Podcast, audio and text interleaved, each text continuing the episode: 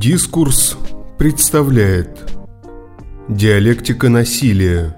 Жертвенная система и происхождение политической власти Автор Григорий Ламизе тот факт, что способы регулирования динамики насилия в сообществе образуют краеугольный камень любой организации сообщества, широко известен и выражен, например, в расхожем утверждении, что государство – это такой участник общественных отношений, который монополизирует применение насилия. Знаменитое определение Карла Шмидта – Суверен тот, кто устанавливает чрезвычайное положение, формулирует ту же мысль в правовой перспективе.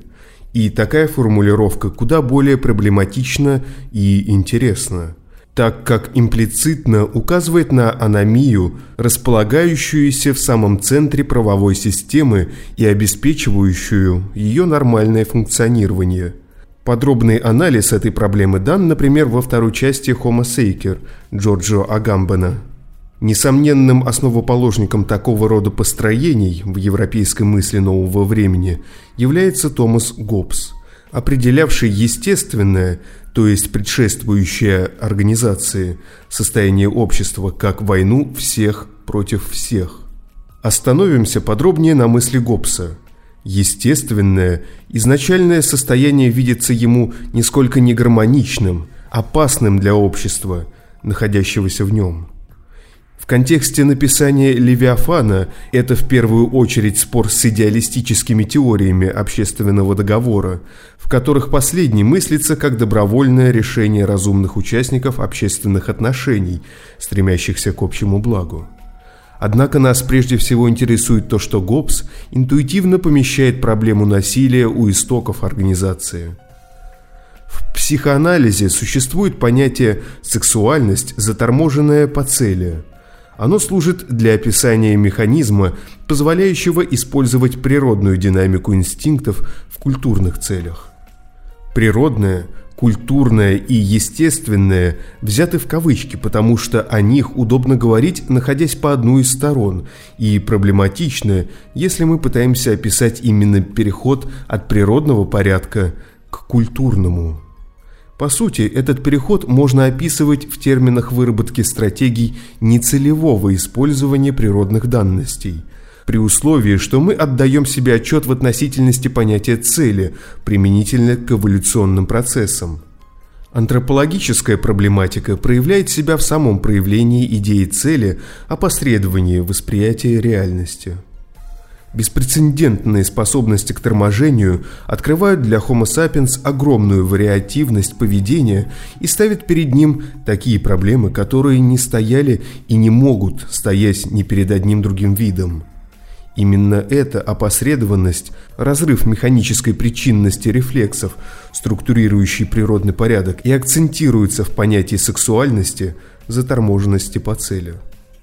Не пытаясь преуменьшить важность последней для развития психики индивида и общественных отношений – Хотелось бы указать, что как минимум равную, а скорее всего большую, важность имеет и почти нерассматриваемая психоанализом заторможенная по цели агрессия.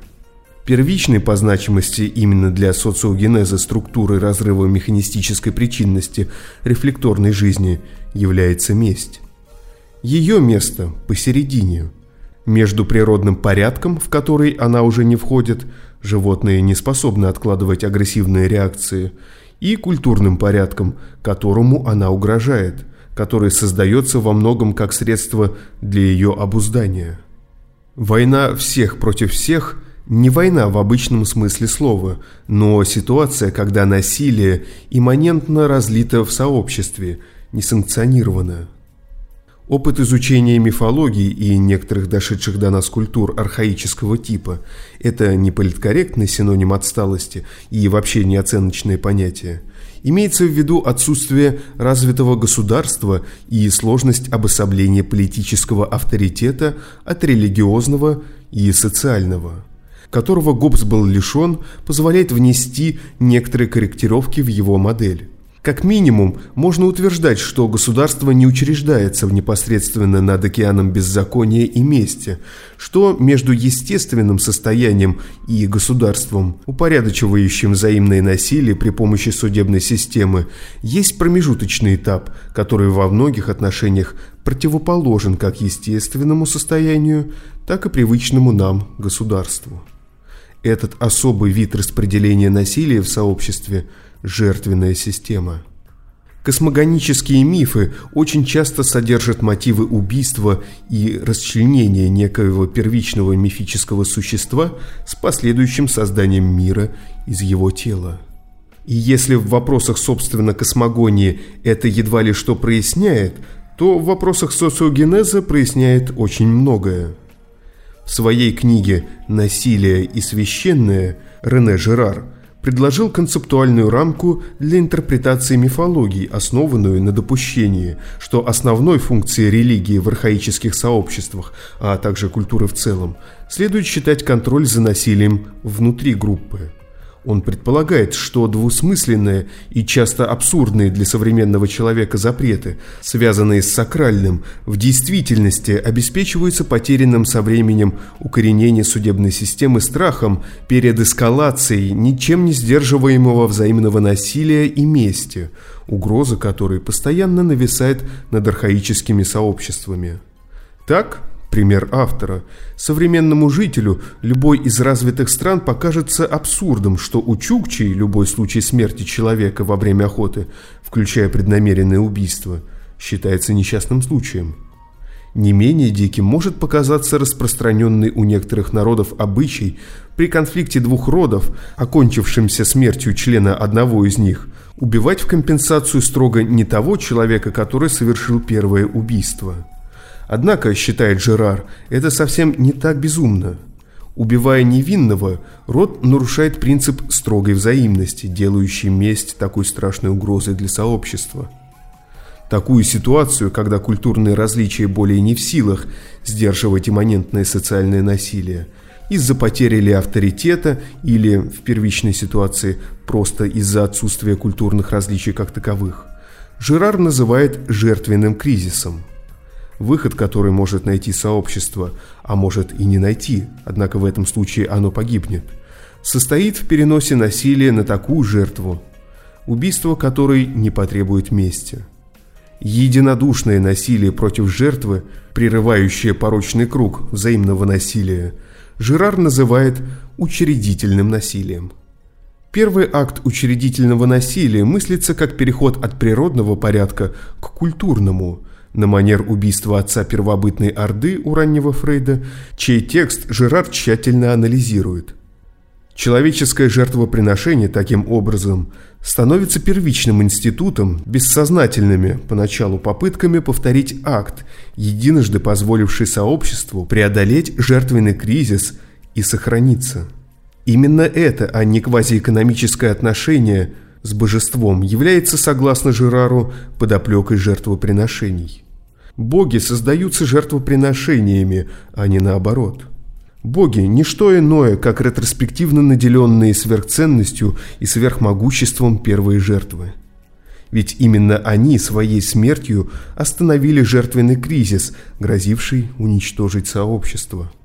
Тут мы подходим к важнейшей и глубоко парадоксальной особенности жертвенной системы – она работает тем лучше, чем меньше ее пользователи осведомлены о принципах и целях ее работы. И это не надо понимать в марксистском духе, что, дескать, горстка жрецов опаивает народ опиумом религии, чтобы эксплуатировать.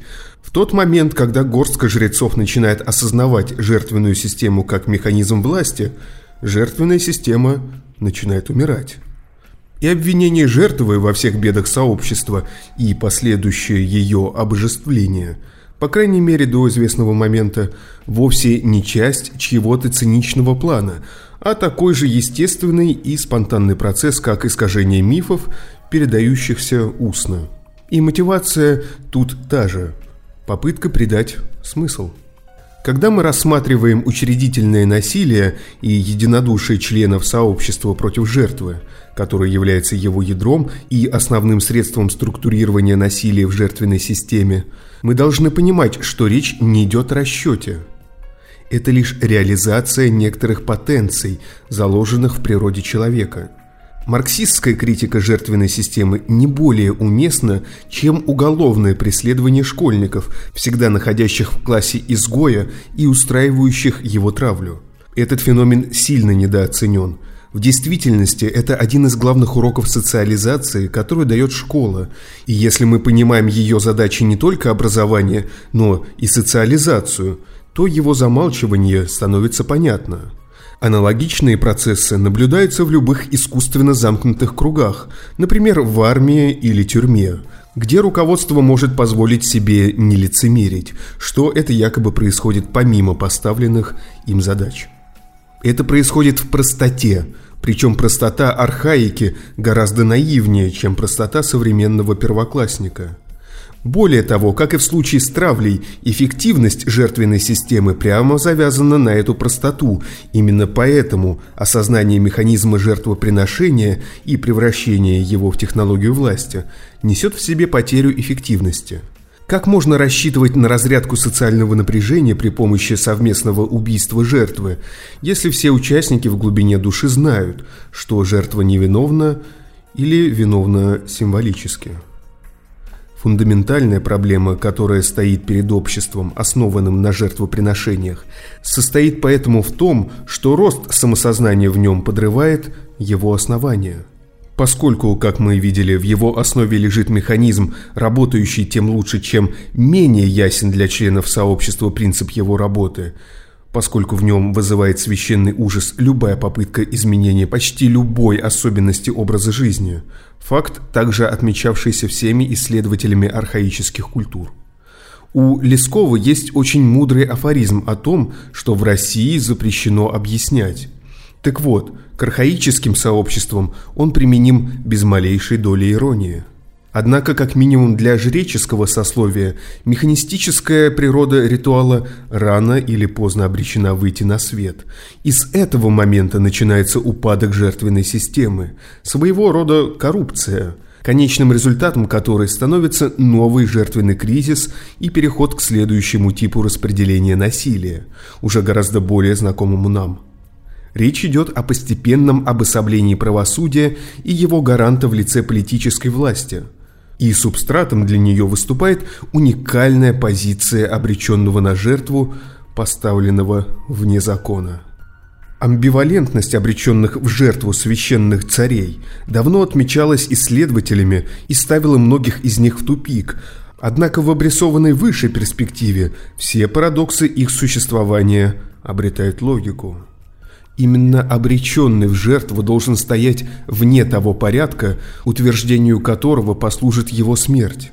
Он часто поощряется к нарушению всевозможных табу, вплоть до самых страшных. Известны ацтекские обычаи, когда плененный, избранный на роль священной жертвы, целый год живет как царь. Никто не смеет отказать ему ни в чем.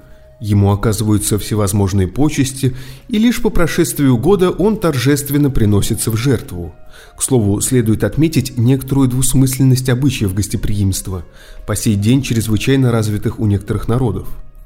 Автор не располагает никакими убедительными доказательствами и не готов вступать в серьезные споры на эту тему, но общие особенности этих обычаев как минимум наводит в контексте всего вышесказанного на не совсем приятные размышления о дальнейшей судьбе, которая в древние времена была уготована дорогому гостю. Нетрудно заметить, что правосудие гораздо ближе к мести, чем к жертвоприношению. Собственно, правосудие и есть месть, только с двумя ограничениями. Оно однократно и осуществляется непострадавшей стороной – а специальным участником общественных отношений – сувереном. Нетрудно распознать сходство фигуры суверена, стоящего над культурным порядком, и фигуры священного царя-жреца, обреченного в жертву. Перед нами тот же третий элемент, вводимый в двухтактную машину взаимного истребления и останавливающий ее ход – Однако характер этого привнесения изменился. Если раньше он должен был заменять собой все возможные объекты мести, то теперь он становится ее орудием во всякой ситуации, где возникает такая надобность. Очевидно, что для этого необходимо, чтобы сам он не приносился в жертву. Таким образом, появление суверена знаменует собой низшую точку коррупции жертвенной системы. Момент, когда понимание религии в сообществе становится до того символическим, что оно всерьез может идти на трюки вроде замены царя-жреца в качестве жертвы на другого человека. Именно эта позиция есть источник фигуры шута – или даже на животное, ради того, чтобы высвободить потенциал накопления, организации и экспансии, подавляемые императивом уничтожения лишней ценности, консервирования сообщества в раз и навсегда заданных рамках. Об этом много пишет в теории религии Жорж Батай. Не случайно пророчество о великом будущем своих потомков Авраам получает одновременно с разрешением заменить сына на агнца. При этом отработанный механизм переноса, служивший для фокусировки внутренних противоречий сообщества на паршивой овце, смещается на внешнего врага. Наступает век империй. Так диалектика насилия совершает полный круг. Распределение насилия вновь возвращается к принципу взаимности, ради борьбы с которым выстраивалась жертвенная система. А культура получает новые измерения – Амбивалентная сакральная популяризация вместо бесконечно виновного и бесконечно благого царя-жреца, искупающего грехи общины. Появляется виновный в нарушении авторитета власти преступник и, на противоположном полюсе, судящий его суверен. При этом отношения правосудия и жертвоприношения двусмысленны – Ариапак оправдывает Ареста, убившего мать, однако Ариапак заседает на той же площади, где до того проносились жертвы, где потом по приговору королевского суда будут казнить преступников при всеобщем стечении народа. И так же, как раньше обреченного в жертву, преступника проведут перед казнью через весь город. И хотя на этот раз приговор приводится в исполнение палачом, а не толпой, после казни он бросит одежду казненного в толпу, и толпа разорвет ее на части, как до того разрывала жертву. Следует понимать, что изменение системы распределения насилия – вопрос истории конкретного сообщества, а не изменение человеческой природы. Все те же компоненты, которые позволяют функционировать жертвенной системе, сохраняются и в любом современном человеке. Просто они не участвуют в текущей системе регуляции насилия. В современном обществе люди не ходят смотреть на казни, а тем более принимать в них участие – Однако они смотрят новости, часто показывающие сцены смерти и разрушения, не говоря о фильмах ужасов, которые, особенно в условиях просмотра в кинотеатре, максимально приближены к жертвоприношению. Некоторые из них напрямую затрагивают эту тему, другие иронизируют над ней на метаустановке. Экстатическое единение, ради которого ходит на рок-концерт, также наследует жертвоприношению – в этом смысле характерная деталь – бросание в толпу личных вещей музыкантов по окончанию мероприятия, а также отчетливый флер амбивалентности, окружающий рок-звезд.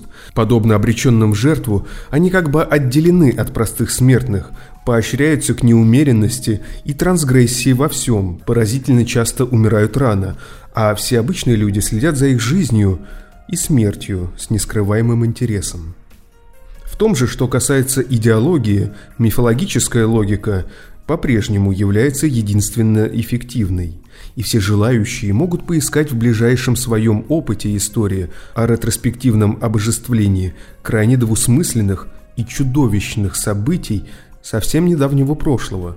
Однако это, как и разговор о дегуманизации внешнего врага, уже несколько другая история. Автор Григорий Ламизе Озвучил Николай Носачевский